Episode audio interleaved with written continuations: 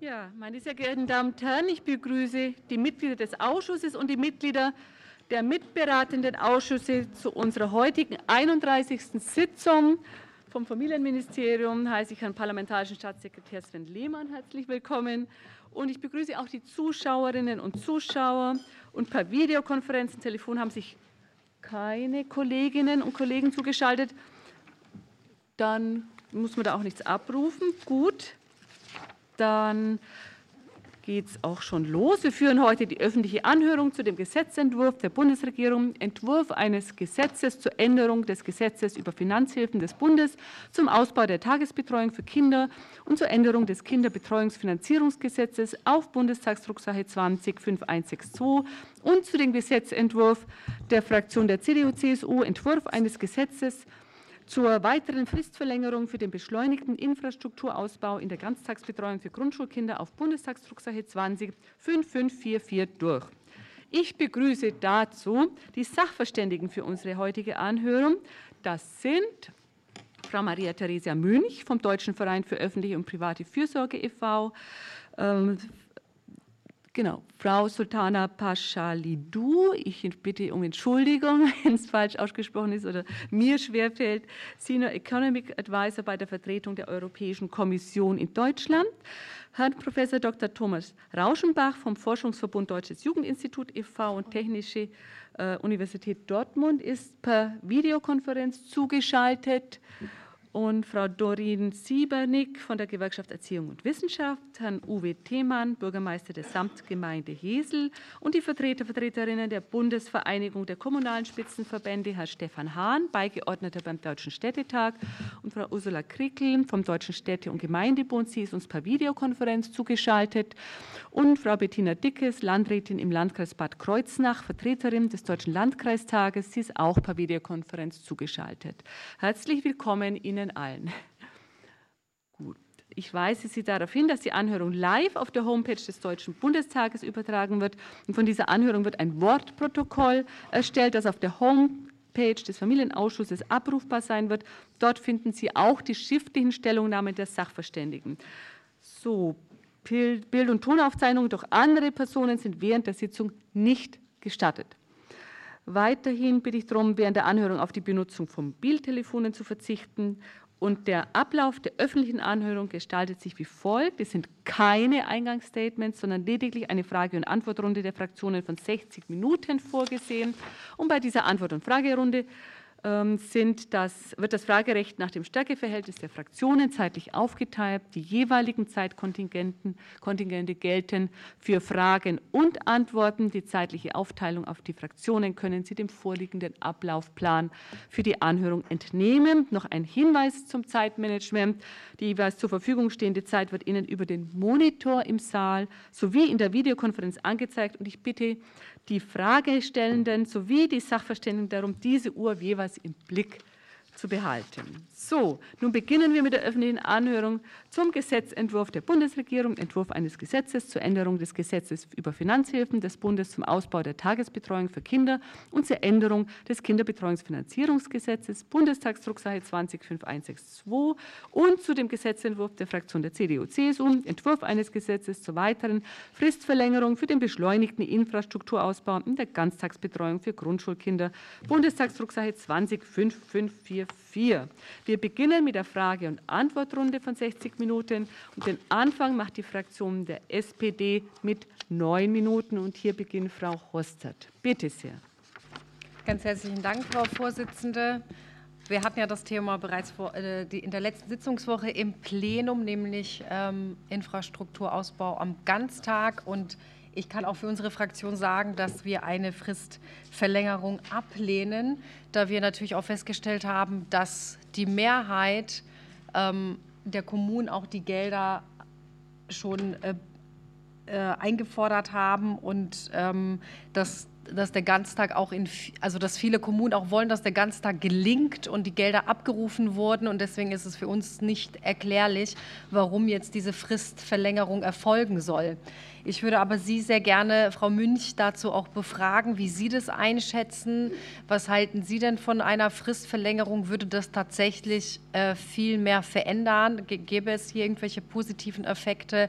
Oder ist es, äh, bleiben wir lieber dabei und konzentrieren uns doch auf die wesentlichen Probleme, die wir haben? Es ist ja auch so, dass wir, wir wollen ja die Probleme nicht ausblenden, wie zum Beispiel, wie gewinnen wir Fachkräfte, wie scha äh, schaffen wir multiprofessionelle Teams äh, bei der Betreuung. Das sind, glaube ich, die hauptsächlichen Herausforderungen und nicht Fristverlängerungen. Da würde ich mich ähm, über Ihre Antwort zu freuen. Ja, vielen Dank, Frau Horster, für die Frage. Danke sehr. Oh, Entschuldigung. Genau, vielen Dank für die Frage. Also ähm, nach Auffassung jetzt bezogen auf, den, auf die Ganztagsfinanzierung, nach Aus, Auffassung der Geschäftsstelle des Deutschen Vereins, ähm, gibt es oder in der Wahrnehmung des Deutschen Vereins gibt es durchaus ähm, Einzelfälle, in denen quasi der, der, Mittelabfluss und der Mittelabruf nicht gut gelungen ist, beziehungsweise die Kommunen vor enormen Herausforderungen stehen hinsichtlich ähm, die Maßnahmen sozusagen auch zu vollenden, die sie begonnen haben. Hierfür muss nach Ansicht der Geschäftsstelle unbedingt auch eine Lösung gefunden werden, damit begonnene Maßnahmen auch tatsächlich zu Ende gebracht werden können. Hinsichtlich einer vollumfänglichen Verlängerung, äh, wie das der Antrag der CDU-CSU-Fraktion äh, fordert, möchte die Geschäftsstelle zumindest darauf hinweisen, dass zum einen ähm, laut aktuellen Zahlen zum Mittelabruf immerhin schon summa summarum 72 Prozent der Mittel abgerufen worden sind, bis auf zwei Länder, die mit noch einer relativ geringen ähm, Abrufquote aufwarten. Aber im Grunde haben einige Länder schon bis zu 100 Prozent die Mittel abgerufen. Zum anderen ähm, hätten die Länder auch in der Verhandlung der Verwaltungsvereinbarung 2 die Gelegenheit gehabt, wenn es denn in ihren, äh, bei ihren Kommunen zu erheblichen Schwierigkeiten äh, gekommen wäre, dass äh, sie auch in der Verhandlung der Verwaltungsvereinbarung 2 das auch äh, hätten äußern können. Das ist sozusagen also die, momentan die Ansicht der, der Geschäftsstelle des Deutschen Vereins. Danke sehr. Gibt es Nachfragen? Die Zeit ist noch da, ja. Ähm, blickend in die Zukunft, in die nächsten zweieinhalb Jahre, was sind denn, worauf sollten wir uns konzentrieren und was sind Ihrer Meinung nach die größten Herausforderungen bei dem Thema Ganztagsausbau an Grundschulen? Also wie auch im Bereich der Kindertagesbetreuung sind es vor allen Dingen die Fachkräfte, die gewonnen werden müssen. Ähm, und äh, da hat sich jetzt sozusagen ja schon erste Initiativen sind ja schon gestartet seitens der Bundesregierung, auch eine Verständigung darüber, was in diesem Ganztag mit den Kindern auch passieren soll. Und äh, hier bräuchte es tatsächlich äh, bundesweiten, äh, bundesweite Verständigung über eine gute Qualität in der Ganztagsbetreuung für Grundschulkinder und bezüglich auf die Fachkräfte braucht es tatsächlich eben auch eine Fachkräfteoffensive und nicht nur ein Offensivchen wie damals ähm, in den, ähm, also vor zwei, drei Jahren. Da hat die Geschäftsstelle des Deutschen Vereins schon immer gefordert, dass es wirklich eine starke Offensive gibt. Auch hier hat die Bundesregierung ja inzwischen den Prozess angestoßen und es gibt ähm, Verhandlungen, wie quasi Fachkräfte gut qualifizierte Fachkräfte gewonnen werden können. Mit Blick auf das Stichwort, was Sie gesagt haben, multiprofessionelle Teams, da hatte der Deutsche Verein ja schon bei Zeiten gefordert, dass es eben auch multiprofessionelle Teams in der Ganztagsbetreuung geben sollte, dass neben quasi pädagogisch qualifizierten Fachkräften auch Personal oder Fachkräfte aus anderen Kontexten, beruflichen Kontexten gewonnen werden sollten. Aber der Fokus sollte schon auf die pädagogischen Fachkräfte gelegt werden im Zuge äh, der, der, der also mit Blick auf, den, auf die qualitative Ausgestaltung des Ganztags. Genau, das sind, glaube ich, die größten Herausforderungen, einen gemeinsamen Rahmen wirklich zu entwickeln für die Qualität in der Ganztagsbetreuung, ein gemeinsames Verständnis auch von Bildung und vom Bild vom Kind zwischen Schule und Kinder- und Jugendhilfe. Und es braucht Kooperationsverpflichtungen seitens der Schule mit der Kinder- und Jugendhilfe und ein Agieren auf Augenhöhe zwischen Schule und Kinder- und Jugendhilfe. Hierfür bräuchte es auch Strukturen und auch landesgesetzliche Regelungen. Danke sehr. Gibt es noch eine Frage dazu? Ja, gerne. ich würde die Zeit gerne noch nutzen, und zwar auch noch, um auf den anderen Bereich zu sprechen zu kommen, was das Kita-Investitionsprogramm betrifft. Da haben wir natürlich auch gesagt, dass es wichtig ist, hier die Frist zu verlängern von sechs Monaten. Wie schätzen Sie die Fristverlängerung ein? Ähm, vielleicht dazu auch eine Stellungnahme, also zu dem gesamten Komplex Kita nun, dass wir ähm, zum Ganztag komme ich in der zweiten Runde auch nochmal, aber vielleicht, dass wir den Bereich Kita auch nochmal beleuchten. Ja, also da ähm, sagen wir ganz klar, dass es eine Fristverlängerung von einem Jahr geben muss.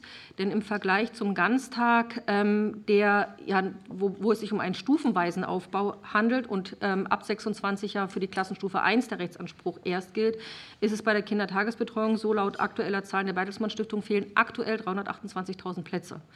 Und deswegen ist es sicherlich notwendig, dass äh, das Investitionsprogramm auf ein Jahr verlängert wird insgesamt. Und ähm, auch hier sei der Hinweis erlaubt, die, ähm, der Topf, aus dem diese, dieses Investitionsprogramm, äh, das fünfte, ähm, ähm, finanziert wird, ist ja, sind ja, ist ja ein EU-Topf. Und hier stellt sich durchaus die Frage, warum der Bund ähm, EU-Investitionsmittel nutzt und nicht aus eigenem Bundeshaushalt quasi die Mittel aufbringt für das Investitionsprogramm. Weil, und das sozusagen ist Ansicht des Deutschen Vereins, der Ausbau der Kindertagesbetreuung ist eine Gemeinschaftsaufgabe von Bund und Ländern. Und ähm, ich, es sei daran erinnert, dass es mal ein Agreement zwischen Bund und Ländern im Vorfeld des Gute-Kita-Gesetzes gegeben hat, wo unter anderem in diesem Kontext ähm, die Grundlagen und die Handlungsfelder bestimmt wurden für das Gute-Kita-Gesetz, aber auch ein Commitment hinsichtlich der Finanzierung getroffen wurde, und zwar mit Blick auf die Dauerhaftigkeit. Das betrifft die Investitionskosten und Betriebskosten gleichermaßen. Und wenn man sozusagen die Mittel für das Investitionsprogramm aus zeitlich befristeten Töpfen nimmt, dann hat das in den Augen der Geschäftsstelle des Deutschen Vereins nicht unbedingt was mit Dauerhaftigkeit zu tun. Und hier nochmal nachdrücklich die Forderung, es braucht eine dauerhafte Finanzierung des Systems der Kindertagesbetreuung. Und der, nach Ansicht der Geschäftsstelle des Deutschen Vereins würde es dem Bund gut anstehen, sich auch noch mal an, diese, äh, an dieses Commitment zu erinnern, wo übrigens eine Zahl in, in, den Raum gestellt wurde zu prospektive Kostenermittlung von 10 Milliarden jährlich, gemeinsam getragen von Bund und Ländern. Daran möchte die Geschäftsstelle des Deutschen Vereins noch mal nachdrücklich erinnern. Danke sehr. Ist damit muss, ja, muss nicht sein, also alles gut. Dann fahren wir fort mit der Fraktion der CDU-CSU mit acht Minuten und hier stellt die Frage die Frau Konnemann. Bitte sehr. Ja, vielen Dank, Frau Vorsitzende. Meine Fragen richten sich an den Bürgermeister der Samtgemeinde Hesel, Herrn Uwe Themann. Sie haben in Ihrer Stellungnahme beschrieben, dass Sie die Baumaßnahmen für die entsprechende Schule ähm, auf der Grundlage des Investitionsprogramms ähm, zum beschleunigten Infrastrukturausbau der Ganztagsbetreuung für Grundschulkinder nicht bis zum 31. Dezember beenden konnten. Und Ihnen vor diesem Hintergrund ja seitens des Landesschulamtes angekündigt worden ist, dass der Zuwendungsbescheid in Gänze widerrufen wird. Folge wäre, dass Sie die bereits erhaltenen Mittel zuzüglich der Zinsen dann zurückzahlen müssten. Jetzt haben wir gerade von der Kollegin Hostad gehört, dass sie sagte, das sind keine wesentlichen Probleme. Stellt das für die Samtgemeinde ein wesentliches Problem dar? Über welche Dimension sprechen wir? Und könnten Sie eben noch einmal die Probleme und Situation vor Ort beschreiben und warum Sie eine Fristverlängerung für notwendig erachten? Ähm, und ähm, welche Folgen hätte es Ihres Erachtens auch für den Ganztagsausbau insgesamt, wenn ein entsprechender Zuwendungsbescheid auch beispielhaft in dieser Situation widerrufen wird. Danke sehr. Herr Themann, bitte an, an Sie war die Frage gestellt. Ja, äh, Frau Vorsitzende, Frau Konnemann, will da gerne darauf eingehen. Wir haben uns als äh, äh finanzschwache Kommune ich sage mal, in der Vergangenheit strecken müssen, mehrfach strecken müssen, um den Ganztagsschulbereich, ich sage mal, dann auch mit Leben zu füllen. Ich sage das mal so, das ist nicht einfach gewesen, äh, so dass wir, ich sage mal, dann Stück für Stück das weiter ausgebaut haben und waren, ich sage mal, hellauf begeistert, dass der Bund hier mit diesem Programm nach vorne gegangen ist und hat, ich sage mal, insbesondere Kommunen wie unsere eine Perspektive äh, äh, geboten bei knackigen Herausforderungen. zum Ganztagsbereich gehört sehr vieles. Aber hier ist, äh, ich sage mal, das äh, eine ganz besondere Herausforderung. Äh, wir wollen eine Mensa bauen, eine Mensa für eine Grundschule, die, ich sage mal, erfreulich Zuwächse hat im Ganztagsbereich. Wir sind angefangen mit acht oder zehn Schüler, Schülerinnen. Wir haben heute 50, 60. Das Bewusstsein hat sich deutlich gewandelt. Ähm, vielleicht für die Außerfriesischen der Hinweis, bestimmte Entwicklungen kommen bei uns ein bisschen später. Aber wenn sie kommen, dann massiv. Und äh, äh, das ist, äh, ich sage mal, die Geschichte, wo wir dann äh, drauf eingehen müssen. So, wir haben, ich sage mal, dann Gas gegeben, wir haben die Planung angeschoben, wir sind mehrfach, ich sage mal, ähm, torpediert worden durch äußere Umstände, Krieg, Corona, Vergaberechte, Hochkonjunktur in der Bauwirtschaft. Ich könnte einen ganzen Strauß aufzeigen. Äh, ähm, so ein Mensabau mit Großküche, wo ich sage mal dann auch das Essen selber hergestellt wird, auch ähm, mit der, mit der Maßgabe, dass wir unsere anderen Schulen und Kindergärten im Ganztagsbereich mit gesundem Essen äh, versorgen müssen, weil auch, ich sag mal, die, die Catering-Geschichte weggefallen ist. Ähm, das ist, ähm, ich sag mal, die Chance gewesen, umzusetzen. So, wir haben keinen Schubladenplan gehabt. Wir können uns das nicht leisten, ich sag mal, irgendwelche Vorhaben vorbereitend in der Schublade zu haben sondern mussten dann, ich sag mal, mit der Bewilligung anfangen. Wir haben Gas gegeben, aber die Zeit ist zu kurz. Und was jetzt passiert, wenn der Zuschuss, äh, ich sag mal, zurückgezahlt werden muss, samt Zinsen, dann bedeutet das 700.000 Euro mindestens plus die Preissteigerung, die wir, ich sag mal, in dieser schwierigen Phase erlebt haben. Dann reden wir über einen, einen Betrag von etwa 1,5 Millionen. Das ist für eine finanzschwache Kommune äh, mit äh, 11.000 Einwohnern ein K.O.-Schlag. Das wird auch Auswirkungen haben, ganz unmittelbare Auswirkungen auf, ich sage mal, das Niveau der Ganztagsbetreuung. Das ist einfach so, weil wir, ich sage mal, das nicht kompensieren können. Und deshalb, ich sage mal, äh, auch, äh, auch die herzliche Bitte, ich sage mal, zu gucken, zu differenzieren. Die Situationen sind sicherlich nicht überall gleich, kann ich mir vorstellen. Dass andere Kommunen, ich sage mal, andere Möglichkeiten hatte, hatten. Äh, bei uns ist es kein böser Wille, keine, keine Verlangsamung, die, äh, äh, ich sage mal, bewusst gemacht wurde. Da kommen verschiedene Faktoren zusammen und ich würde, würde es unheimlich traurig finden, wenn wir, ich sage mal, aufgrund formeller Geschichten, ich sage mal, unseren Kindern nicht diese Möglichkeiten bieten können. Danke sehr. Ja, Frau Konnemann, Sie haben noch Nachfragen. Bitte sehr. Vielen Dank, Frau Vorsitzende. Wir sehen also, dass es hier schon um ein wesentliches Problem, jedenfalls für diese Samtgemeinde, handelt. Und der Bürgermeister ja sehr deutlich gemacht hat, es geht im Grunde nach auch ein Stückchen um die Sicherstellung der Gleichwertigkeit der Lebensverhältnisse auch gerade in kleineren und finanzschwachen Gemeinden. Und angesichts der Rückforderung, das wäre ein Riesenschlag. Meine Frage, Sie hatten sich ja mitschreiben vom 27. Januar an die Bundesfamilienministerin mit einem sehr dringenden Hilferuf äh, gestartet. Da hatten Sie sich auch ähm, an äh, die familienpolitischen Sprecher in Kenntnis gesetzt. Haben Sie zwischenzeitlich eine Antwort erhalten? Ähm, dennoch in der Debatte am 9. Februar war sowohl dem Familienministerium als auch den Fraktionen der SPD, Grünen und FDP kein Schreiben bekannt. Herr Themann, bitte. Ja, danke. Ähm, ich äh, wollte das noch abklären. Äh, eigentlich ist das Schreiben rausgegangen aus dem äh, Vorzimmer, sodass die ähm, äh, Mitglieder aus den anderen Fraktionen informiert sein sollen.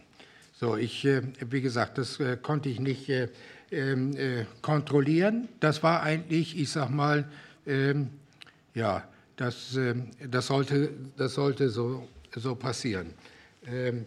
Ähm, Die zweite Frage? Äh, das Familienministerium hat, glaube ich, inzwischen geantwortet. Ja, ja wir, haben, wir haben eine Antwort bekommen und äh, ich vermisse, ich sage das mal so ganz ehrlich, ich sage mal eine klare Linie. Ich äh, habe äh, das Gefühl, dass zwischen Bund und Land, äh, ich sage mal hinsichtlich der Fristen, keine einheitlich klare Sprache gesprochen wird, die mich beruhigen würde. Danke sehr. Oh, es bleibt kurz Zeit noch. Ja, weil das äh, vielleicht zur Ergänzung das Familienministerium auf das Landesschulamt verwiesen hat und das Landesschulamt wiederum auf das Familienministerium verweist. Es wäre sicherlich gut, hier eine Lösung im Sinne der Samtgemeinde zu finden. Gut, herzlichen Dank. Wir kommen jetzt zur Fraktion Bündnis 90 Die Grünen mit zehn Minuten und hier fragt Frau Stahr. Bitte sehr. Ja, vielen Dank, Frau Vorsitzende. Vielen Dank auch an die ExpertInnen für die Stellungnahmen. Wir haben uns im Ausschuss ja bereits zweimal mit der Frist zur Verausgabung der Mittel zum Ganztagsausbau äh, zum Ausbau der Ganztagsbetreuung für Grundschulkinder beschäftigt. Und das Bundesfamilienministerium hat uns auch dankenswerterweise berichtet, dass bereits mehr als zwei Drittel, auch das ist heute schon gesagt worden, der Gelder abgerufen wurden. Ähm, wichtig ist an der Stelle, dass die Mittel, die jetzt übrig bleiben, in das geplante neue Investitionsprogramm Ganztagsausbau fließen, womit knapp drei Milliarden Euro zur Verfügung stehen. Das heißt, die Anschlussfinanzierung für den wichtigen Ausbau der Ganztagsbetreuung ist gesichert und die Höhe der Mittel zeigt auch, wie wichtig der Ampelkoalition der Ausbau der Ganztagsbetreuung ist. Wir unterstützen die Länder hier maßgeblich dabei, weil wir wissen, eine gute Bildung und eine gute frühkindliche Bildung schaffen Teilhabe, Aufstieg und fördern Chancengerechtigkeit, weil sie eben dort unterstützen, wo Eltern das teilweise auch nicht können. Und deshalb ist Ganztagsausbau und der Ausbau einer guten frühkindlichen Bildung und eine hohe Qualität hier eben auch ganz wichtig für uns in dieser Wahlperiode. Und jetzt wird seit kurzem immer der Fall der Gemeinde Hesel ähm, angeführt und als Blaupause genannt, dass die Bonusmittel verlängert werden müssen. Ich bin sehr froh und danke Ihnen, dass Sie auch heute hier sind, Herr Themann. Ähm, ich freue mich, dass Sie da sind und ich freue mich aber noch viel mehr darüber, dass Sie als Gemeinde dieses Vorhaben des Ganztagsausbaus so ernst nehmen, weil ich finde, das zeigt auch, dass es der Kommune wichtig ist. Ich komme selber ursprünglich aus der Kommunalpolitik. Gerade der Mensenausbau war bei uns im Bezirk hier auch immer ein großes Thema und ich weiß, wie herausfordernd das sein kann. Deswegen danke ich Ihnen sehr, dass Sie da so engagiert sind. Gleichzeitig ist es ja so, dass dieses neue Investitionsprogramm Ganztag demnächst greifen wird und so auch Ihre Gemeinde, gehe ich zumindest fest von aus, auf diese Gelder zugreifen kann. Sie sind meines Wissens, ist die Gemeinde derzeit im guten Austausch mit dem Fachreferat im Familienministerium und mit der Landesstelle Niedersachsen, die eigentlich die zuständige Stelle ist. Es zeichnet sich eine Lösung ab. Und deswegen sind wir der festen Überzeugung, es braucht für eine Lösung für diesen Fall keine grundsätzliche Verlängerung der Mittel. Ich möchte jetzt aber noch mal kurz zum Kita-Ausbau auch kommen, über den wir heute ja auch sprechen, denn frühkindliche Bildung beginnt eben in der Kita. Es ist wichtig, dass wir den Kita-Ausbau vorantreiben und das machen wir mit dem fünften Investitionsprogramm. Wir wissen aber nicht, wir wissen aber, das allein reicht nicht. Kitas ohne Fachkräfte sind leere Kitas und deshalb ist uns auch die Fachkräftestrategie so wichtig und das BMFSFJ arbeitet zusätzlich an der Gesamtstrategie für Fachkräftegewinnung. Die Qualität muss sich mit dem Ausbau entwickeln und deshalb ist uns das Kita-Qualitätsgesetz auch sehr wichtig. Ähm, der Bundesrat hat im Dezember 22 und die Unionsfraktion heute wieder um eine weitere Verlängerung der Mittel zum Kita-Ausbau gebeten. Und deshalb möchte ich an dieser Stelle äh, Frau Paschalidou fragen, die, Betreu äh, die, Bundesmittel zur Realisierung des Investitionsprogramms Kinderbetreuungsfinanzierung 2020 bis 2021 speisen sich ja auch aus dem deutschen Aufbau- und Resilienzplan. Und ich möchte deshalb um eine europarechtliche Einordnung des deutschen Resilienz- und Aufbauplans im Rahmen der Aufbau- und Resilienzfazilität bitten. Die Bundesregierung hat sich da klar geäußert. Und durch die im Gesetzesentwurf vorgesehene sechsmonatige Verlängerung wird, die, wird bereits die verfügbare Zeit der im deutschen Aufbau- und Resilienzplan vorgesehenen Frist zur Zielerreichung vollständig ausgeschöpft. Welche rechtlichen Grundlagen sind maßgeblich für die Frage, ob eine weitere Fristverlängerung im Rahmen der Verordnung zur Aufbau- und Resilienzfazilität möglich ist?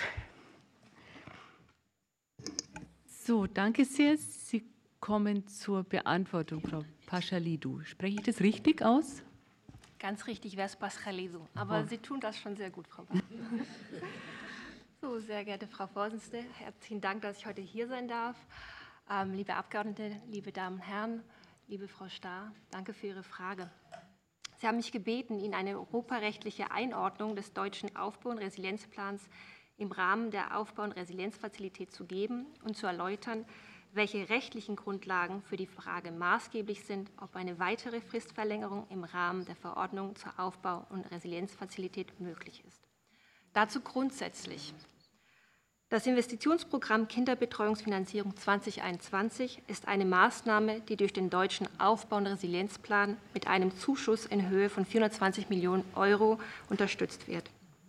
Die Gesetze, deren Änderung heute diskutiert wird, das Gesetz über Finanzhilfen des Bundes zum Ausbau der Tagesbetreuung für Kinder und das Kinderbetreuungsfinanzierungsgesetz, setzen das oben genannte Investitionsprogramm auf Bundesebene um. Nach Vorgabe des deutschen Aufbau-Resilienzplans soll dieses Investitionsprogramm bis zum vierten Quartal, Dankeschön, bis zum vierten Quartal 2025 abgeschlossen sein. Bis dahin müssen die Länder nach Kontrolle der Mittelverwendung ihren Abschlussbericht über die Umsetzung des Investitionsprogramms vorgelegt haben. Bitte beachten Sie, dass obwohl ich die Kommission vertrete, ich nicht in der Lage bin, einen offiziellen oder endgültigen Standpunkt zu der heute erörterten Maßnahme zu geben. Die Kommission bewertet die Umsetzung der Maßnahmen des jeweiligen Aufbau- und Resilienzplans, wenn ein Mitgliedstaat diese als erfüllt meldet. Eine solche Bewertung wäre heute verfrüht. Ich werde mich daher darauf beschränken, die Besonderheiten und Funktionen der Aufbau- und Resilienzfazilität in Erinnerung zu rufen. Ein paar Worte zu den wichtigsten Grundsätzen der Fazilität. Die Fazilität ist ein relativ neues Instrument auf EU-Ebene. Sie ist durch die Verordnung EU 2021-241 vom 19. Februar 2021 in Kraft getreten und besteht nun seit gut zwei Jahren. Wie der Name schon sagt, besteht das Ziel darin, die Erholung und Widerstandsfähigkeit der EU zu fördern. Erstens durch eine Abfederung der wirtschaftlichen und sozialen Auswirkungen der Corona-Pandemie, zweitens durch eine bessere Vorbereitung der Union auf künftige Herausforderungen. Wirtschaft und Gesellschaft sollen nachhaltiger und krisentauglicher und nicht zuletzt besser auf die Herausforderungen und Chancen des ökologischen und digitalen Wandels vorbereitet werden. Die Fazilität ist ein befristetes Instrument der Konjunkturbelebung, das bis Ende 2026 läuft. Durch die Aufnahme von Krediten auf EU-Ebene stellt die Fazilität 723,8 Milliarden Euro in Form von Darlehen und Zuschüssen zur Verfügung. Jeder Mitgliedstaat kann auf der Grundlage eines zuvor vereinbarten Verteilungsschlüssels Finanzmittel erhalten. Um die Unterstützung aus der Fazilität in Anspruch nehmen zu können, haben die Mitgliedstaaten der Europäischen Kommission sogenannte Aufbau- und Resilienzpläne vorgelegt, die anschließend vom Rat der Europäischen Union angenommen wurden. In jedem Plan sind die durchzuführenden Reformen und Investitionen mit klar definierten Meilensteinen und Zielvorgaben festgelegt. Diese Meilensteine und Ziele sind im Anhang des Durchführungsbeschlusses des Rates ausführlich beschrieben. Diese müssen spätestens bis August 2026 abgeschlossen sein. Dass sich, sich bei der Fazilität um ein leistungsbezogenes Instrument handelt, können Zahlungen an die Mitgliedstaaten nur dann erfolgen, wenn vorab festgelegte Meilensteine und Zielvorgaben erreicht werden. Nach Erreichen bestimmter, im Plan festgelegter Meilensteine und Ziele kann ein Mitgliedstaat einen Antrag auf Zahlung einer bestimmten Tranche seiner Mittelzuweisung im Rahmen des Planes stellen. Der deutsche Aufbau- und Resilienzplan wurde am 13. Juli 2021 vom Rat gebilligt. Der Plan besteht aus 40 Maßnahmen. Darunter fällt auch das Investitionsprogramm Kinderbetreuungsfinanzierung 2021. Diese Maßnahmen werden insgesamt mit 26,4 Milliarden Euro an Zuschüssen unterstützt. Lassen Sie mich nun auf die rechtlichen Fristen im Zusammenhang mit der Fazilität und den damit zusammenhängenden Verfahren eingehen. Zwar ist der im Durchführungsbeschluss des Rates angegebene Zeitplan der Meilensteine und Zielvorgaben indikativ, also ein Richtwert. Gemäß Artikel 24 Absatz 1 der Verordnung zur Aufbau- und Resilienzfazilität können die Mittel jedoch nur bis zum 31. Dezember 2026 ausbezahlt werden. In der Praxis bedeutet dies, dass alle Meilensteine und Ziele bis spätestens Mitte 2026 erreicht sein müssen. Zusätzlich müssen bestimmte Verfahrensschritte durchgeführt werden, um die Zahlung rechtzeitig und vor Ende 2026 zu genehmigen. Erstens hat die Kommission nach Erhalt eines Zahlungsantrags zwei Monate Zeit, diesen zu prüfen, bevor sie ihre vorläufige Bewertung an den Wirtschafts- und Finanzausschuss weiterleitet. Die Kommission stützt sich bei ihrer Bewertung auf die von dem Mitgliedstaat vorgelegten Belege. Zweitens hat der Wirtschafts- und Finanzausschuss einen Monat Zeit, um seine Kommentare abzugeben. Danach leitet die Kommission den Entwurf des Durchführungsbeschlusses zur Auszahlung der Tranche an den Aufbau- und Resilienzfazilitätsausschuss. Dieser Ausschuss ist ein Ausschuss im Rahmen der Komitologieverordnung. Nach Billigung des Durchführungsbeschlusses durch den Aufbau- und Resilienzfazilitätsausschuss kann der Rechtsakt förmlich angenommen werden. Danach dauert es einige Wochen, bis die endgültige Zahlung erfolgt. Wird ein Meilenstein oder ein Ziel nicht erreicht, kann die Kommission ausnahmsweise eine Teilzahlung leisten. Die restliche Zahlung der Tranche wird dann ausgesetzt und der Mitgliedstaat hat sechs Monate Zeit, die Situation zu korrigieren und den Meilenstein oder das Ziel zu erreichen. Andernfalls ist der ausgesetzte Betrag verloren. Ich komme zum Schluss. Die entsprechende Methodik wurde in einer Mitteilung der Kommission vom 21. Februar 2023 festgelegt. Nun soll ein Meilenstein oder ein Ziel bis Ende 2025 oder Anfang 2026 erreicht werden und wird es nicht erreicht, so könnte es sich allerdings als schwierig erweisen, das Nichterreichen innerhalb der Frist der Fazilität, sprich Ende 2026, zu korrigieren. Abschließend möchte ich darauf hinweisen, dass die Kommission in ständigem Kontakt mit den deutschen Behörden steht, um die erfolgreiche Umsetzung des deutschen Plans sicherzustellen. Vielen Dank. Herzlichen Dank für dieses Statement aus anderer übergeordneter europäischer Sicht. Danke vielmals.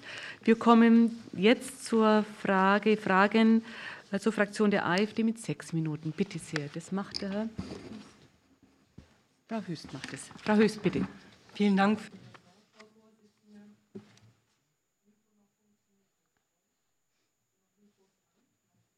Oh, meins zum Beispiel. Jetzt können Sie mich jetzt wunderbar. Also vielen Dank für das Wort, Frau Vorsitzende. Meine Fragen richten sich an Frau Bettina Dickes, Landrätin in meinem Wahlkreis und Vertreterin des Deutschen Landkreistages. Ähm, Frau Dickes, im Gesetzentwurf wird auch auf die Problematik der gestiegenen Baukosten verwiesen. Welche finanzielle Dimension nimmt dieser Aspekt hier aus Ihrer Sicht ein und mit wie hohen Mehrbelastungen kalkulieren Sie als Kommunen? Muss mit einer Anhebung der Grundsteuer oder der Gewerbesteuerhebesätze gerechnet werden? Danke sehr. Frau Dickes ist uns zugeschaltet. Bitte sehr. Ja, guten Tag. Ähm, das Thema der Hebesätze, Grundsteuerhebesätze ist ohnehin Thema, aber unabhängig von der Frage der Kita-Finanzierung, sondern über den Länderfinanzausgleich in Rheinland-Pfalz leider Gottes äh, zulasten der Kommunen geregelt. Äh, was das Thema grundsätzlich der Belastung, der finanziellen Belastung der Kommunen über die Kinder, äh, für, äh, im Bereich der Kindertagesstätten betrifft, heißt auf der einen Seite, dass die Baukosten in den letzten Jahren wirklich immens gestiegen sind, dass auf der anderen Seite aber auch die Anforderungen, die wir an die Kitas stellen, äh, im Zuge von Qualitätsausbau und auch Öffnung für weitere Jahrgänge immer weiter angestiegen ähm, sind und die Leidtragenden bei uns die Kommunen, also wir als Landkreise, aber insbesondere auch die Ortsgemeinden, die bei uns die Träger der Kindertagesstätten sind, auch leistet. Und insoweit ist das natürlich eine enorme Herausforderung für unsere Kommunen vor Ort und auch in diesem Punkt, wenn es glücklicherweise auch seitens des Bundes eine, ähm, eine Entlastung, einen Zuschuss für Sanierungsmaßnahmen gibt, was ja nicht an der Tagesordnung ist und worüber man sich sehr gefreut hat, ist es trotzdem für ehrenamtliche Bürgermeisterinnen und Bürgermeister sehr schwer umsetzbar. Und auf der einen Seite die gestiegenen Baukosten, auf der anderen Seite das sehr enge Zeitfenster, das besteht, machen es vor Ort schwierig. Und wir haben vor Ort eine Kommune, bei der der Baubeginn nicht vor dem 31.12.22 stattfinden konnte. Und damit fällt diese Kommune nun aus der Förderung heraus. Das ist auch der Grund, warum ich mich an den Deutschen Landkreistag und auch an die Bundesfamilienministerin gewandt habe, mit der Bitte, Ausnahmegenehmigungen in begründeten Fällen zuzulassen, dass diese Mittel auch später abgerufen werden können. Denn, wie gesagt, vor Ort stehen wir vor enormen Herausforderungen, die die Ortsgemeinden praktisch nicht mehr stemmen können. Danke sehr. Frau Höchst, machen Sie weiter. Ja, vielen Dank. Ich ähm, möchte noch darauf zurückkommen. In Ihrem Landkreis Bad Kreuznach gibt es den Vorstoß, in Bad Sobernheim eine Wohnungsbaugesellschaft für Flüchtlinge zu gründen. Ist so etwas für die Umsetzung dieses Gesetzes auch angedacht? Frau Diekes, bitte. So, die Wohnsiedlung für geflüchtete Menschen und diese Frage Kita-Ausbau haben jetzt zunächst einmal nichts mit uns äh, miteinander zu tun, was das Thema der Finanzierung betrifft. Insoweit ähm, kämpfe ich für meine Ortsgemeinden, aber nicht in Bezug auf Flüchtlingsunterkünfte. Danke sehr. Noch eine Frage? Ja, sehr, sehr. gerne. Ähm, denkt der Landkreistag darüber nach, bestehende Mietverhältnisse zu beenden oder zum Zwecke der beschleunigten, des beschleunigten Infrastrukturausbaus Enteignungen vorzunehmen, um so Leerstände vor Ort direkt nutzbar zu machen? Auch wieder ich bin hier in einer Anhörung zum Bereich der Kita-Finanzierung und nicht der Flüchtlingsfinanzierung. Und soweit würde ich diese Frage jetzt als ähm, nicht dazu passend betrachten. Gut, danke. Aber Sie haben noch Zeit, Frau Höchst. Ja, genau. Ähm, ich finde es schade, dass Sie das jetzt auf Flüchtlinge so verengen. Ähm, Im ländlichen Raum gibt es ja Schwierigkeiten mit äh, Platz, Raum für den Kita-Ausbau und auch für die Ganztagsbetreuung. Das wissen Sie genauso gut wie ich.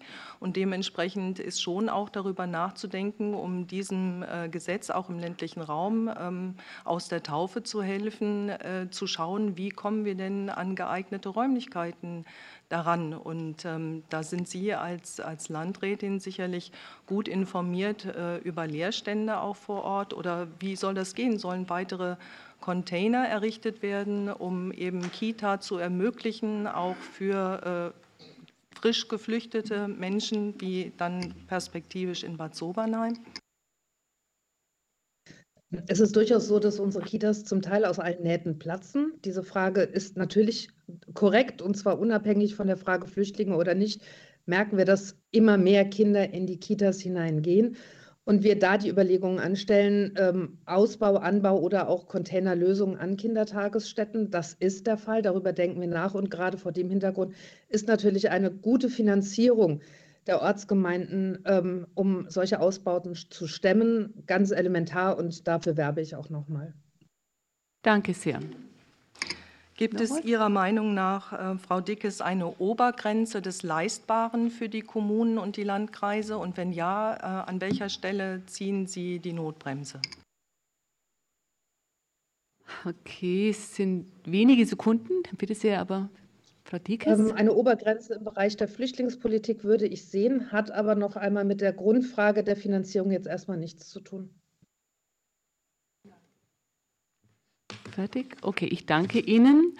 Danke, Frau Dicke. So, jetzt kommt die Fraktion der FDP mit acht Minuten. Herr Seestam-Pauli, bitte. Ja, sehr geehrte Frau Vorsitzende, sehr geehrter Herr parlamentarischer Staatssekretär, äh, vielen Dank erstmal für das Wort und äh, Anwesenheit. Ich möchte mich natürlich zu Beginn auch bei allen Sachverständigen bedanken, auch für die Ausführungen, die bereits vorgenommen wurden und auch äh, in den schriftlichen Stellungnahmen, die vorgenommen wurden. Ich möchte als erstes auch auf den Ausbau äh, Ganztagsbetreuung für Grundschulkinder äh, eingehen. Ähm, da haben wir ja schon einiges zu gehört. Richtig ist ja auch, dass die Bundesregierung und die sie tragenden Fraktionen das ja schon mal um ein Jahr verlängert äh, hat. Und ich glaube auch, wenn man sich die Zahlen anschaut, dass das ja auch Niederschlag in den Abrufquoten ähm, äh, gefunden hat. Wenn man jetzt äh, anschaut, dass im Bundesdurchschnitt 72 0,25 Prozent abgerufen wurden. Eine ganze Reihe von Bundesländern ähm, über 90 Prozent bis an 100 Prozent abgerufen haben. Ähm, vor dem Hintergrund hätte ich äh, eine Frage an äh, Professor Dr. Rauschenbach und auch an Frau Münch, nämlich äh, zum ähm, einen im Blick mit oder mit Blick auch auf die Abrufquoten würde mich interessieren, ob Ihrer Einschätzung nach das, was die Union hier beantragt, ein Stück weit ein, eine Spezialregelung für das Bundesland Bayern wäre, weil es ja schon sehr offensichtlich ist, dass die mit einer Abrufquote von 18,64 Prozent gravierend abweichend vom Schnitt ist, als auch von vielen anderen Bundesländern.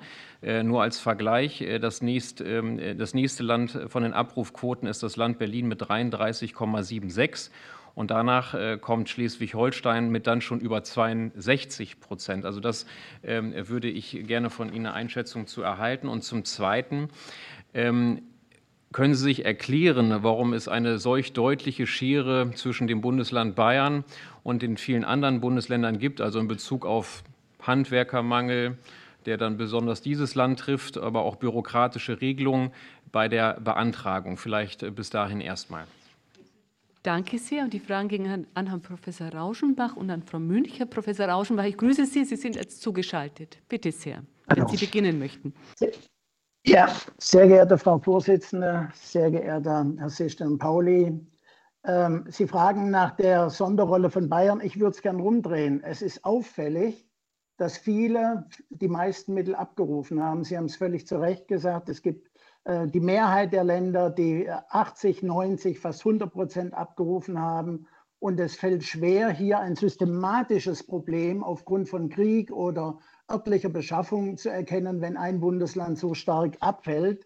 Ähm, da muss ich aus meiner Sicht eigentlich sagen, es entsteht mehr der Eindruck, dass der politische Wille fehlt, dieses voranzutreiben. Zumindest fällt es auf, dass im Verfügungsrahmen der Mittel für Bayern im ersten Jahr relativ viel abgerufen wurden und auch der Rückfluss im Jahr 22 stärker als, ist als in allen anderen ähm, Bundesländern sodass ich hier weniger von einem kommunalen Problem reden würde, wie das ähm, gerade von, von äh, Hessel gesagt wurde, sondern es scheint eher auf der Landesebene ein Problem in diesem Fall zu kriegen. Zumindest ist Bayern, ich habe 20 Jahre in Bayern gelebt, nicht bekannt dafür, dass es freiwillig auf Bundesmittel verzichtet.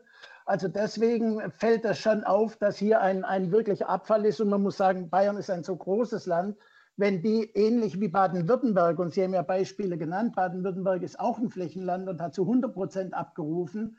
Wenn das Bayern auch gemacht hat, dann wäre der Bundesschnitt bei 80 Prozent und nicht bei 72 Prozent. Also das sind schon Zusammenhänge, die mich nachdenklich machen und wo ich im Grunde genommen sagen würde, es muss am Ende, und da stimme ich sehr mit Frau Münch überein, es sollte am Schluss die Härtefälle geregelt werden, wie dieser Fall, der vorhin geschildert wurde. Ich finde es fände es fatal, wenn die Mittel zurückgegeben werden müssen von den Kommunen.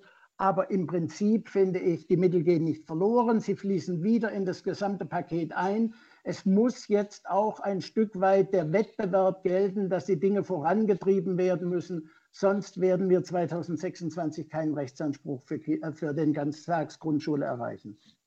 Danke sehr. Frau Münch, möchten Sie noch was dazu sagen? Sie waren auch gefragt. Ja, vielen Dank, Frau Vorsitzende. Ja, vielleicht in Ergänzung dazu. Also ich glaube nicht, dass das irgendwie eine Spezialregelung für Bayern ist. Ich glaube, ähm, dass ähm, dass es durchaus bundesweit einige Kommunen gibt, die, wie auch äh, der Herr Kollege Thiemann äh, geschildert hat, die momentan wirklich unter hohem Handlungsdruck stehen und Schwierigkeiten haben. Ich glaube, wie Herr Schrauschenbach gesagt hat, würde ich das sehr unterstützen, dass hier nochmal auf Landesebene geschaut werden muss, ob möglicherweise die Regelungen, die auf Landesebene getroffen werden, vielleicht nicht äh, förderlich sind für den Ausbauprozess. Also das wäre sozusagen mein Petitum.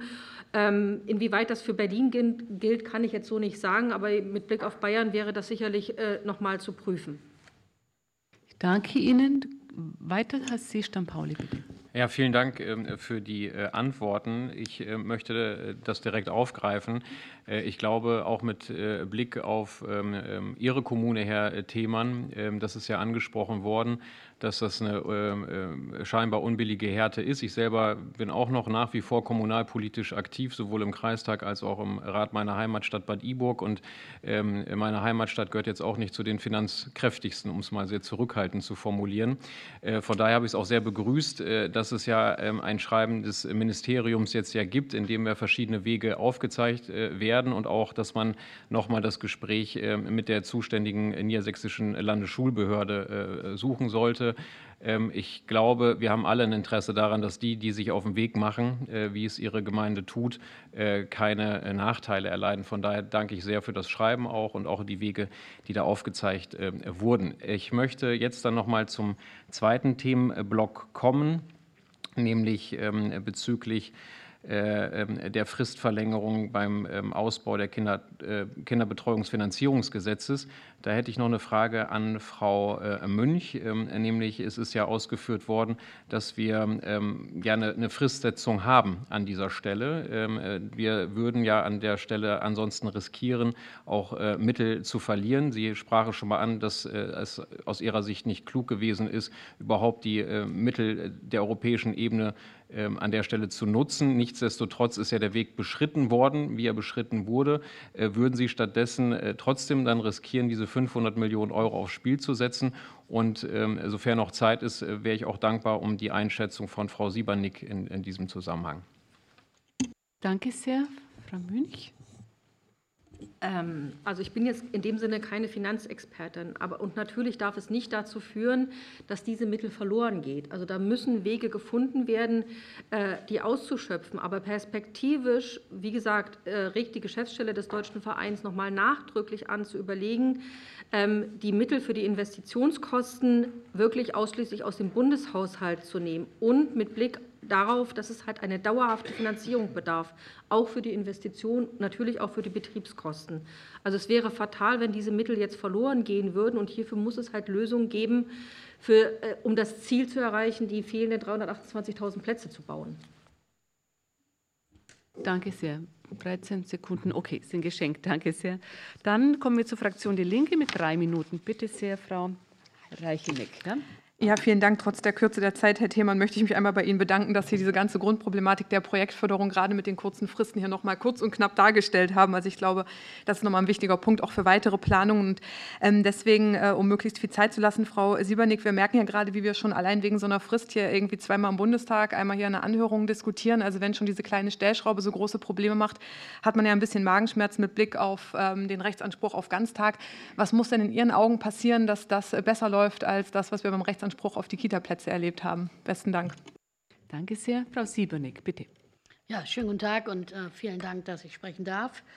Ähm, auch vielen Dank für die Frage an der Stelle, weil ähm, ich möchte mich da an der Stelle auch deutlich anschließen an dem, was Maria-Theresa Münch schon gesagt hat. Ähm, wir stehen vor der großen Herausforderung, ähm, dass Eltern ganz eindeutig äh, den Bedarf angemeldet haben. Wir wollen unsere Kinder ganztägig betreuen lassen.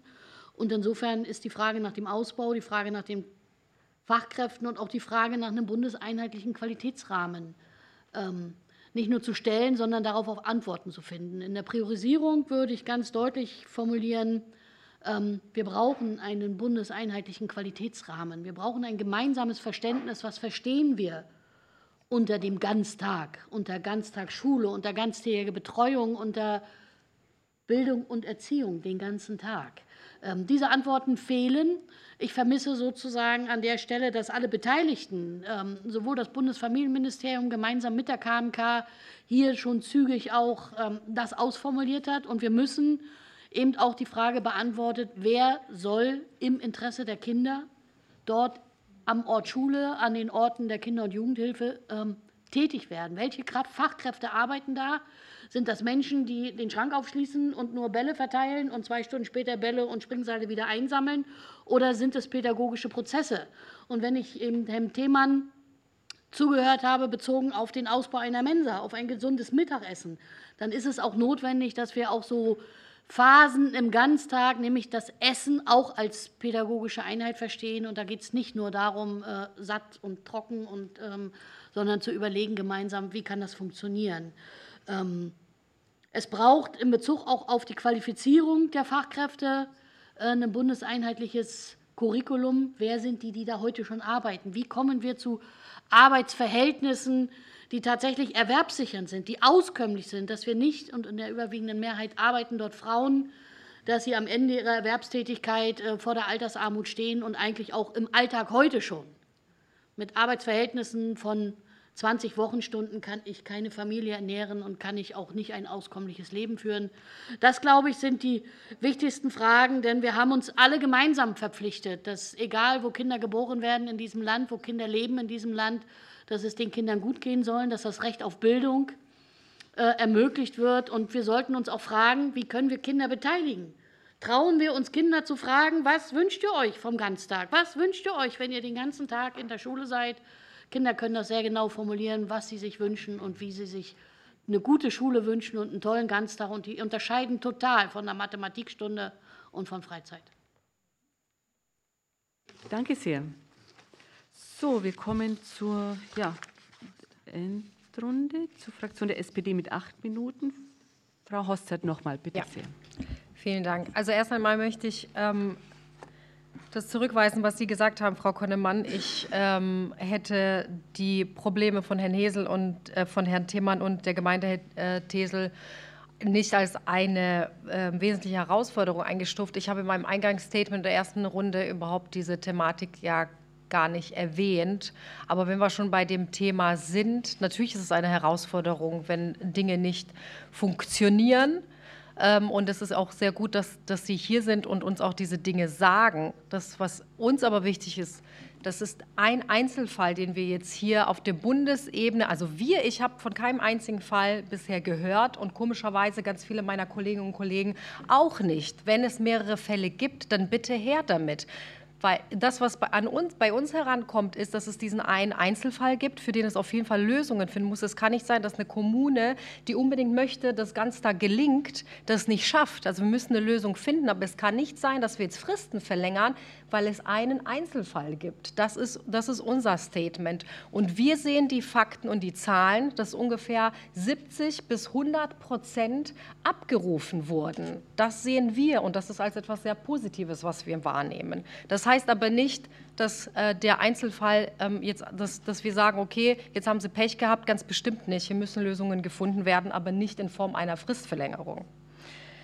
Ähm, gerade wurde jetzt nochmal der Ganztag und Fachkräfte angesprochen. Ich glaube, das ist schon auch das herausfordernde Thema äh, auch ist und auch die angesprochenen gleichwertigen Rahmen ähm, die wir brauchen. Und Frau Münch, das würde mich noch mal interessieren, wie sehen denn, wie könnten denn solche gleichwertige Rahmen aussehen? Wir sprechen viel darüber, aber gehen dann nicht wirklich in Details. Also was könnte ein Rahmen sein, der sowohl für mich in Baden-Württemberg gilt, wie auch hier in Berlin? Vielleicht können Sie uns so ein paar Details äh, oder, oder in Bayern, vielleicht können Sie uns hier mit ein paar Details Ihrer Meinung nach versorgen. Danke sehr. Frau Münch, Sie waren jetzt angesprochen wieder. Bitte sehr. Ja, vielen Dank, Frau Hostert. Ähm, das mache ich gerne. In Ergänzung zu dem, was Frau Siebernick gesagt hat, ähm, also der Rechtsanspruch für die ganztägige Erziehung, Bildung und Betreuung ist ja im SGB VIII verankert, in Ergänzung zu dem, was in der Schule schon an Angeboten äh, vorhanden ist. Und im SGB VIII gibt es ganz klare ähm, Regelungen, zum Beispiel hinsichtlich der Erteilung einer Betriebserlaubnis, also was da sozusagen Gegenstand ist, beispielsweise Vorlage eines Konzeptes, Kinderschutzkonzept, es sozusagen qualifizierte Fachkräfte es gibt im 72er das sogenannte Fachkraftgebot, was nebenbei bemerkt sicherlich noch mal stärker ausgeführt werden sollte. Hierfür bräuchte es auch mal eine Debatte. Die würde ich jetzt nicht unbedingt an den Ganztag koppeln, aber ähm, mit Sicherheit in der Fachkräftestrategie, die gerade erarbeitet wird, dass man sich darüber noch mal verständigt, was eigentlich Fachkräfte in dem Kontext sind. Und ähm, es bräuchte sicherlich ähm, vergleichbar wie im, in, in, der Kindertagesbetreuung auch ein gut ausgebautes Unterstützungssystem, um den Prozess einer ganztägigen Erziehung, Bildung und Betreuung zwischen Schule und Kinder- und Jugendhilfe zu begleiten. Ich erinnere mal an das Projekt äh, Qualität vor Ort. Ich weiß nicht, ob das Ihnen noch bekannt ist. Da gab es sozusagen einen Akteur, der die Prozesse zum Ausbau der Kindertagesbetreuung, zur qualitativ, vor allem zu deren qualitativen Ausgestaltung begleitet hat. So etwas Ähnliches sollte es auch für den Ganztag geben, beispielsweise. Und auch sei genannt, dass im SGB VIII ja festgelegt ist, die Qualifizierung von äh, und Unterstützung von Fachkräften in der Kindertageseinrichtung und in der Kindertagespflege das Stichwort Fachberatung. So etwas beispielsweise wäre auch essentiell für die Ausgestaltung des Ganztags, also das Fachberatungssystem im Kontext Schule zu stärken damit diese wiederum die Fachkräfte in den Einrichtungen bzw. in den Angeboten der ähm, ganztägigen Erziehung, Bildung und Betreuung von Grundschulkindern stärken können. Das wären vielleicht so mal einige Punkte. Die Welt in Deutschland ist bunt und es soll auch bunt bleiben. Gleichwohl hat auch der Deutsche Verein 2000, ich muss gerade überlegen, 2019 schon mal so erste Parameter, die ich jetzt gerade geschildert habe, formuliert zur Ausgestaltung des Rechtsan Rechtsanspruchs. Und der Deutsche Verein hat klar gesagt, das Fachkraftgebot muss auch in diesen Einrichtungen, also in diesen Angeboten grundsätzlich gelten. Gleichwohl, Stichwort multiprofessionelle Teams oder Unterstützung durch Verwaltungskräfte oder Unterstützung durch zum Beispiel Studierende. Das hatte ja Professor Rauschenbach in einer der früheren Veranstaltungen auch noch mal betont, dass die sicherlich auch unterstützend in diesen Angeboten tätig werden können, aber eben unterstützend und ergänzend und nicht die Fachkräfte ersetzend. Dafür braucht es aber eine, wirklich eine konzertierte Aktion der Fachkräftegewinnung und Bindung und zwar zeitnah, weil das brennt aller Orten, nicht nur im Ganztag, sondern auch in der Kindertagesbetreuung. Und mit Verlaub, es bräuchte auch finanzielle Unterstützung des Bundes. Es ist zwar Aufgabe der Länder, das ist äh, dem Deutschen Verein auch klar, aber der Bund hat die Aufgabe, für gleichwertige Aufwachsensbedingungen zu sorgen und sollte sich diesbezüglich auch finanziell daran beteiligen. Danke sehr, Frau Münch. Haben Sie noch Nachfragen? Okay. Diesmal aber an Herrn Hahn. Und zwar ähm, in Ihrer Stellungnahme sprechen Sie davon, dass eine Fristverlängerung mit den Vorgaben der Europäischen Union zum deutschen Resilienz- und Aufbauplan um zwölf Monate zu vereinbaren ist. Können Sie konkret ausführen, ähm, wie Sie zu dieser Einschätzung kommen? Danke sehr. Herr Hahn, bitte.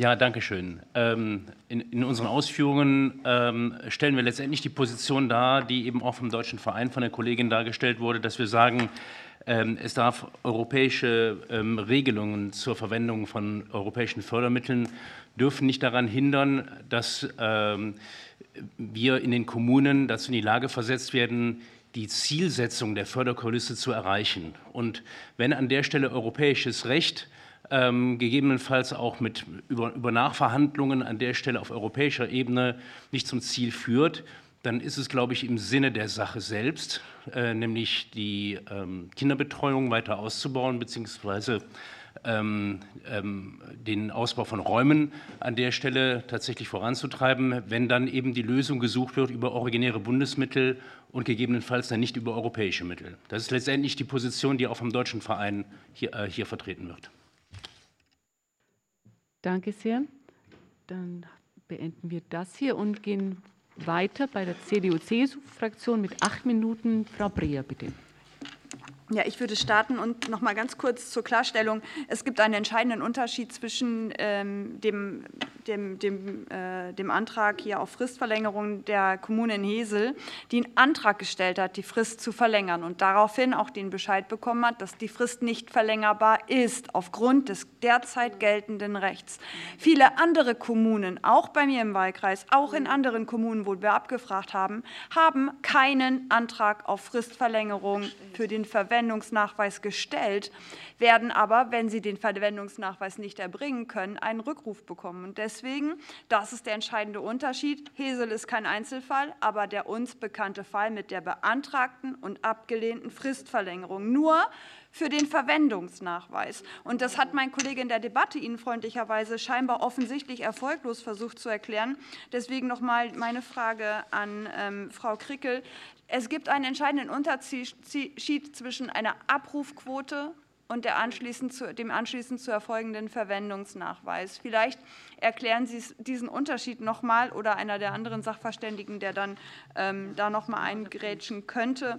Und ähm, für mich noch mal der Hinweis aus der Debatte: Die Staatssekretärin hat in ihrer Rede und das haben wir jetzt schon mehrfach gehört gesagt, das wäre doch alles kein Problem, weil im Rahmen der Verwaltungsvereinbarungen wäre es möglich, keinen Verwendungsnachweis, sondern ausschließlich die, ähm, die, den Abruf der Mittel als Grundlage anzuerkennen in diesem Fall ähm, in Hesel gibt es eine klare Antwort vom Land Niedersachsen. Ich zitiere, eine Fristverlängerung ist auf der Grundlage der verbindlichen Verwaltungsvereinbarungen des Bundes mit den Ländern nicht möglich. Das heißt, wenn wir die Rechtsgrundlage im Gesetz nicht ändern und die Verwaltungsvereinbarung es nicht hergibt, dann gibt es keine andere Möglichkeit, als hier zu einer Rückforderung zu kommen, so wie es eben in Hesel angekündigt ist. Frau Krickel, vielleicht können Sie dazu noch mal was sagen oder auch vielleicht Herr Hahn, kennen Sie eine, äh, diese Verwaltungsvereinbarung äh, zwischen Bund und Land und ist aus Ihrer Sicht eine andere äh, Lesart der Verwaltungsvereinbarung möglich? Danke sehr. Frau Kriekel, Sie sind gefragt. Bitte sehr. Genau. Äh, Frau Breer, Sie haben es eigentlich direkt wunderbar erklärt, wie es äh, vor Ort aussieht. Deshalb haben auch ganz viele Kommunen ähm, die Anträge überhaupt nicht gestellt. Das muss man eigentlich auch mal sagen. Und deshalb kommt es vielleicht auch dazu, dass Bayern hier vielleicht etwas äh, hinten dran hängt, weil es haben sich viele Kommunen aufgrund der Vorgaben des Bundes nur bis zum 30. Juni 2021 gestellte Anträge überhaupt äh, zu stellen, auf dem Weg gemacht. Viele andere Kommunen haben nicht umfangreiche Baumaßnahmen betrieben, sondern haben, ich sage jetzt mal, überzogen äh, Tische und Stühle äh, gekauft, um überhaupt die die, die Mittel dafür zu, zu verwenden. Aber in der Tat ist es die Lesart in der Verwaltungsvereinbarung äh, so, wenn die Mittel nicht bis 31.12.22 hier dann äh, der Maß, äh, abgeschlossen wurden, dann ähm, ist eine recht Unsicherheit in den, in den Städten und Gemeinden. Von daher würden wir auf jeden Fall die Fristverlängerung äh, begrüßen. Äh, es ist zwar richtig, dass die äh, nicht verbrauchten Mittel von den Ländern wieder in den Topf zurückgehen, in den gesamten. Der Topf wird allerdings nach dem Königsteiner Schlüssel verteilt.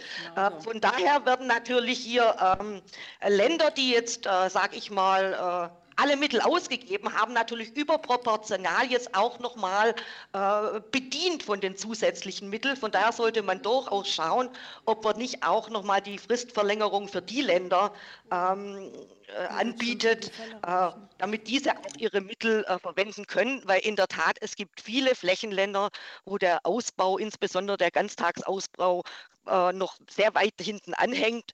Und da sollte man wirklich äh, im, im Sinne der Kommune hier handeln, weil der Bedarf ist da und wir können nicht die Kommunen, die sich auf den Weg gemacht haben, hier jetzt letztendlich bestrafen oder in Unsicherheit wägen. Oh, sollte da noch ein anderer Sachverständiger, Sachverständiger, Herr Hahn, Herr Hahn, Sie waren noch angesprochen, bitte sehr. Also ich, ich glaube, wir reden ja hier über den Einzelfall, äh, der angesprochen wurde. Sie haben recht, ich habe mich mal umgehört und habe mal nachgefragt, wie viele vergleichbare Fälle gibt es in anderen Kommunen. Und die Erklärung hat Frau Kickel eben geliefert.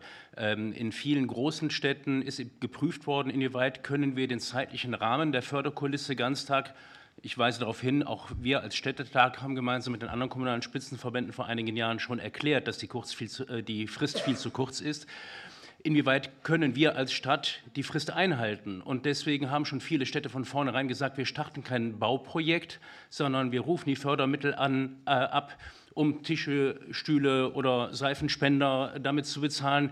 Ob das in der Zielsetzung der, des Fördermittelgebers war, ähm, wage ich mal zu bezweifeln.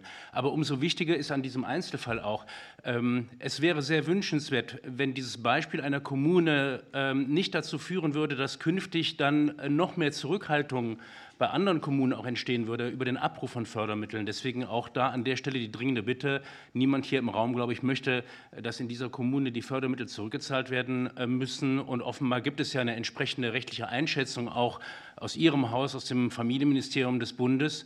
Und ähm, ich glaube, wenn an der Stelle eine Klarstellung erfolgen würde, nicht zwingend eine Gesetzesänderung, aber eine Klarstellung, dass die Landesregierung in Niedersachsen durchaus dazu berechtigt ist, hier die Frist noch mal zu verlängern, dann wäre in dem Einzelfall ja auch geholfen. Danke sehr. Wir haben noch zwei Minuten. Herr Edelhäuser, bitte. Ja, Frau Vorsitzende, liebe Kolleginnen und Kollegen, ähm, also was mir da immer so ein wenig eingefällt, wieso sollte eine Staatsregierung da dagegen sein. Ja, also was da unterstellt wird, also so Suggestivfrage, die vom Kollegen gestellt worden ist, äh, den Ganztagesausbau, das ist so ganz verständlich, dass da jeder schaut, wie er da hinkommt. Das ist eine realistische Einschätzung, die da abgegeben worden ist und jetzt haben wir es ja auch mehrfach gehört, äh, warum auch der Grund dafür da ist. Das andere, was ich noch hätte, wäre äh, gerade auch hier der Fristverlängerung, weil Fristverlängerung ähm, im Hinblick auf den Kita-Ausbau ähm, um das halbe Jahr von Seiten der Bundesregierung versus dem Antrag von den, äh, vom Bundesrat auf ein Jahr. Ähm, jetzt, das ist ja jetzt grundsätzlich mal keine große Frist, um die es da geht, oder eine Differenz, die es da geht. Und da hätte ich eine Frage an die Frau Krickel diesbezüglich. Sie haben ja in Ihrer Stellungnahme das äh, auch gesagt, dass Sie das Ganze unterstützen, hier auf diese Einjahressicht und dass Sie Gegenäußerungen nicht äh, überzeugend finden. Können Sie das vielleicht noch ein bisschen erläutern und ausführen, warum das Sie so sehen? Frau Kriegel, bitte. Im Prinzip wie die, äh, wie die Gangart ist. Und da sehen wir aus unserer Sicht durchaus noch Spielraum, die die Bundesregierung hier hat, um dann die entsprechenden Fristen dann auch noch einzuhalten in ihren Berichten.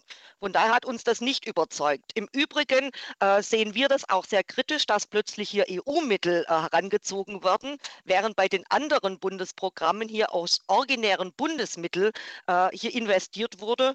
Und nicht zuletzt will ich gern noch daran erinnern, und äh, insbesondere an alle Abgeordneten bei den anstehenden Haushaltsberatungen appellieren.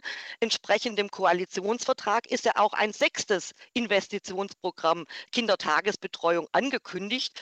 Äh, angesichts des weiterhin enormen Ausbaubedarfs erwarten wir, dass hier auch äh, sich die Abgeordneten dafür einsetzen, auch künftig äh, ein weiteres äh, Investitionsprogramm aufzuerlegen, weil wir wissen, das Geld wird benötigt, die Plätze werden benötigt im Sinne unserer unserer Kinder. Danke.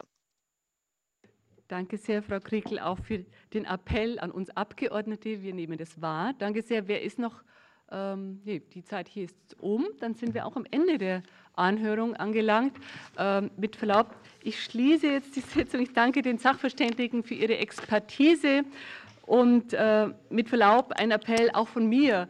Lassen Sie uns das gemeinsam lösen. Ja? Bund, Land und Kommune sind alle in der Verantwortung. Und es war für mich persönlich jetzt schon ein bisschen ein Anschein, dass hier hin und her geschoben wird und sehr gern auch der schwarze Peter auch hin und her geschoben wird. Da kommen wir nicht weiter damit. Das ist mein Appell an alle uns, an die Sachverständigen, aber vor allem natürlich an uns als Abgeordnete in unserer gemeinsamen Verantwortung für diesen Sachverhalt. Ich danke Ihnen ganz herzlich und wünsche Ihnen eine schöne Woche. Bitte sehr.